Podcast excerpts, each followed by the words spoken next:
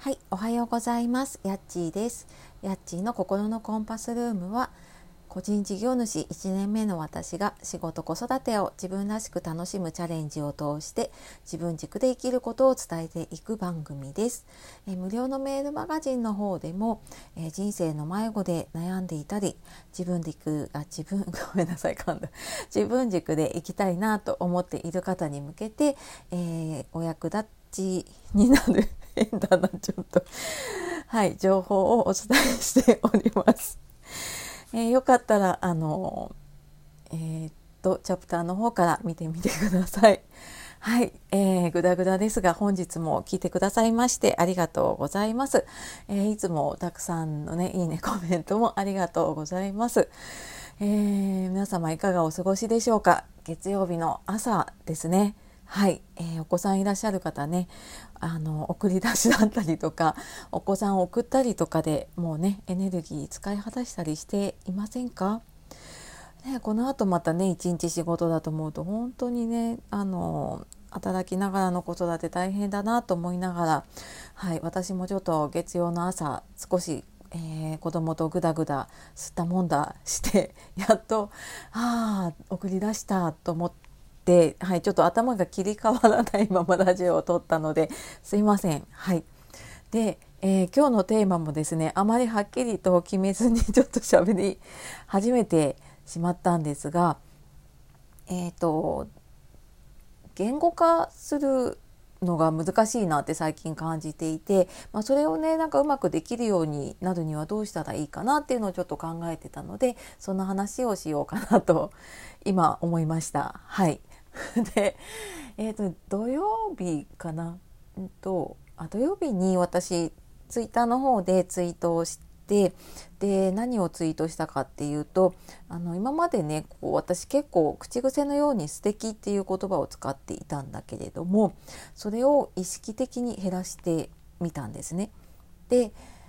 それをなんか違う言葉で表現しようとするともう言葉が出てこなくて語彙力のなさにがっかりしてますっていう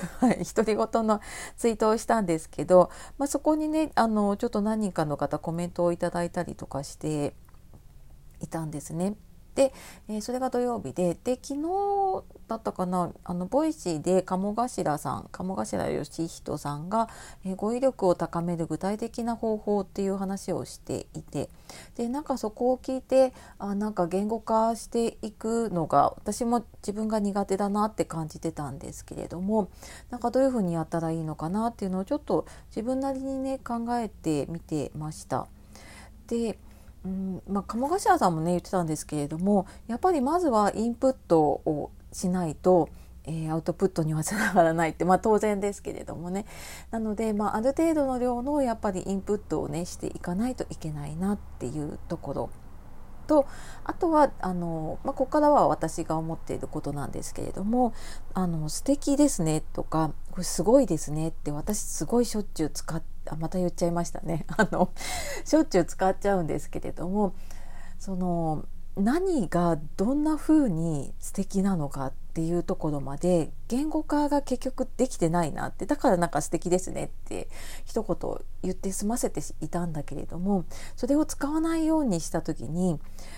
どうやってこの素敵を伝えようと思うとすごくねなんか今まで使ってなかった頭を使い始めてなんかどこを見てどんな風に自分が感じてそれをどういう風に伝えたらいいかなっていうのをなんか今まで考えてなかったんだなっていうのに気づかされたんです。でなんか改めてちょっとあ素敵じゃなくって違う言葉で、まあ、これはその、えっと、話す方でもそうだし、えー、テキストにする書く方でもそうですけれどもそういううん何かこう自分の思ったことを伝える時に簡単な言葉じゃなくってね本当自分が感じたことを、うん、伝えていけるように具体的にもうちょっと伝えていけるとあの言語化できていくなっていうふうに思いました。でそれと同時にやっぱりそれだけあの言語化うん素敵とかそういうのじゃなくて違う自分の言葉で伝えようとするとやっぱりその対象になるものだったりとか出来事とかを、